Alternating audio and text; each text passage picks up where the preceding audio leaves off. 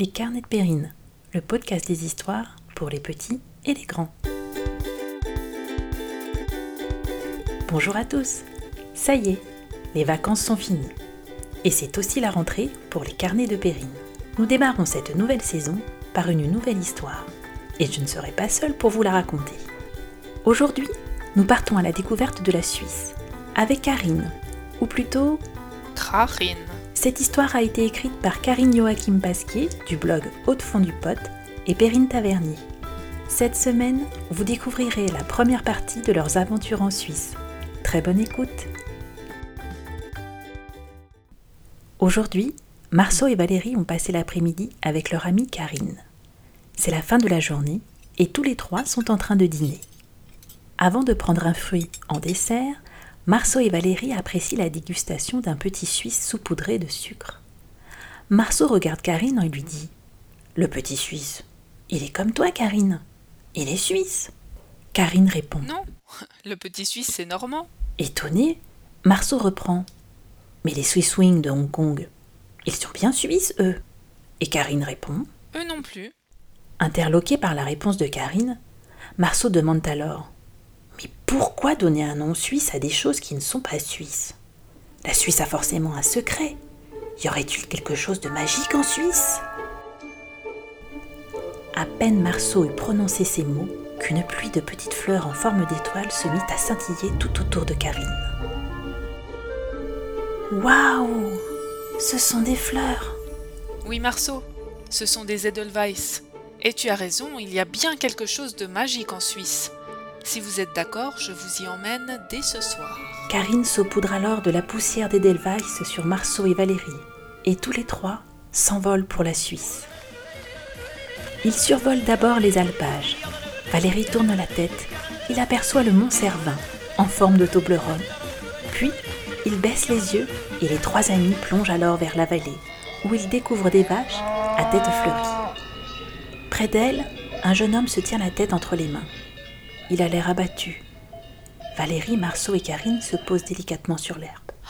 Regardez les garçons, c'est un armailly. Vous le reconnaissez avec sa tenue noire et blanche. Il garde les vaches. À ces mots, l'armailly se tourna vers la curieuse petite équipe. Il semblait découragé. Que se passe-t-il lui dit Valérie. Vous n'avez pas l'air dans votre assiette. Mais c'est ben peu dire, mon raboton. Je suis pas traque, mes génisses. Mes moisons, elles ont perdu leur cloche. Oh là là, quelle chenille, mais quelle chenille Un gnôle lui a dû les toper pendant que je me caillais. Il n'y en a plus une seule qui a une sonaille, une clarine ou même un toupin. Oh là là, je suis un vrai beau fiot. Qu'est-ce qu'il a dit? demanda Marceau en tirant sur la manche de Karine. Euh, en fait, il ne se sent pas bien. Quelqu'un a volé les cloches de ses vaches pendant qu'il dormait. On va vous aider, lança Marceau plein d'énergie. Oh oui, continua Valérie, ne vous inquiétez pas. Ah, vous êtes de bons petits gars, Thion. Merci. Il leur tendit alors un morceau de fromage constellé de trous qu'il avait posé sur son logis, à côté de lui. Oh Du gruyère, dit Marceau. Oh, mais non, Bdoum. C'est de la penzellaire. Tout le monde sait quelle gruyère. Ça n'a pas de trou. Après avoir dégusté le délicieux fromage, les trois amis reprirent leur route pour débuter leur recherche. Ils allèrent toquer dans un atelier d'horloger. Écoutez, dit Marceau. On entend un bruit étrange. Ce sont des montres. Des montres suisses, dit Valérie. Ils trouvèrent un homme vêtu d'une blouse blanche, portant une paire de lunettes d'horloger, et lui demandèrent s'il n'avait pas vu les cloches de l'armailly. Ah, euh, non, euh, non, non, ah, non, ah, moi j'ai rien vu, hein. J'étais trop concentré sur ce mouvement. Mais bon, maintenant que vous le dites, ben, chez moi aussi il y a quelque chose qui a disparu, hein. Un grain coucou, le plus bruyant, tout en bois. Le mystère s'épaississait, mais rien ne pouvait décourager les trois amis. Ils poursuivirent leur route et allèrent toquer chez le chocolatier. Ça sent trop bon, dit Valérie en entrant dans l'atelier.